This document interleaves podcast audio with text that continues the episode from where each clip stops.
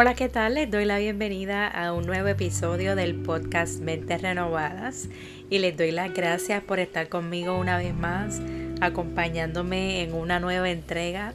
Hace un ratito que no nos escuchábamos, pero bueno, aquí estamos y le damos gracias a Dios por esta oportunidad.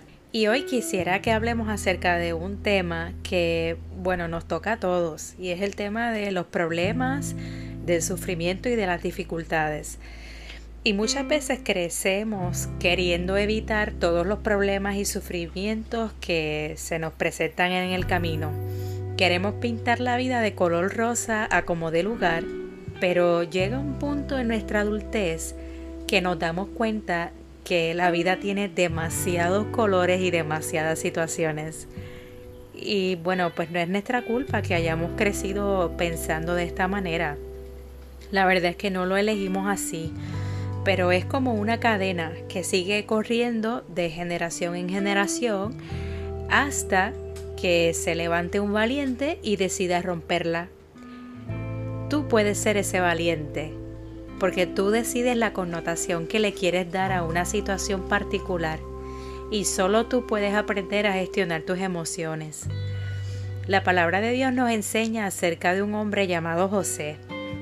Él era el hijo menor de Jacob y pasó muchas dificultades en su vida, empezando porque sus hermanos lo detestaban, lo vendieron como esclavo cuando era joven, eh, fue acusado de un intento de violación y le encarcelaron injustamente, entre otras cosas.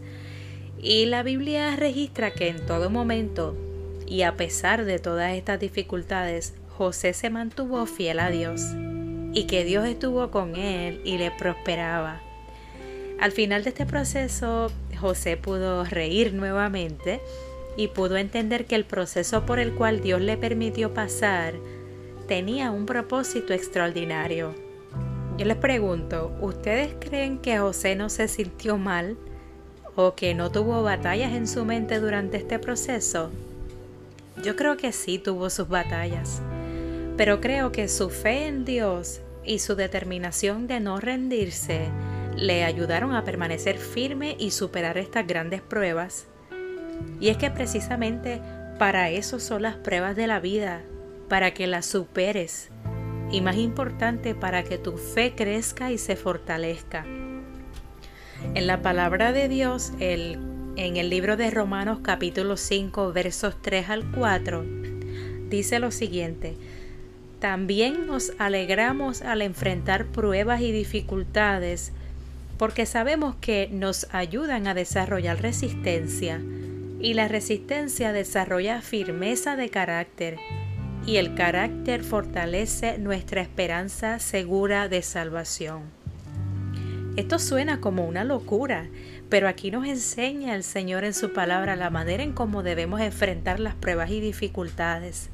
Así que yo creo que la próxima vez que se nos presente una dificultad o una prueba en nuestra vida, la manera correcta de reaccionar debería ser, gracias Señor por esta prueba, porque sé que me está ayudando a desarrollar una resistencia y la resistencia me está ayudando a desarrollar firmeza de carácter y yo sé que te vas a glorificar en este proceso.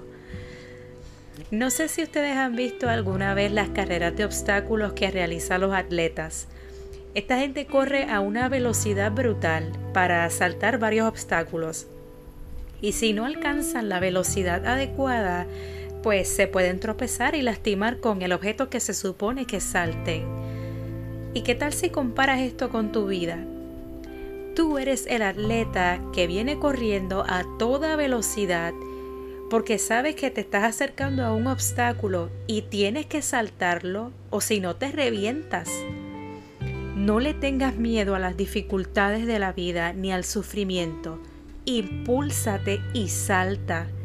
Hoy te reto a cambiar tu manera de pensar con respecto a las dificultades. Tú puedes superarlas porque tu creador te hizo con la capacidad para lograrlo y te invito a que en medio de estas dificultades repitas siempre lo siguiente. Todo lo puedo por medio de Cristo que me fortalece.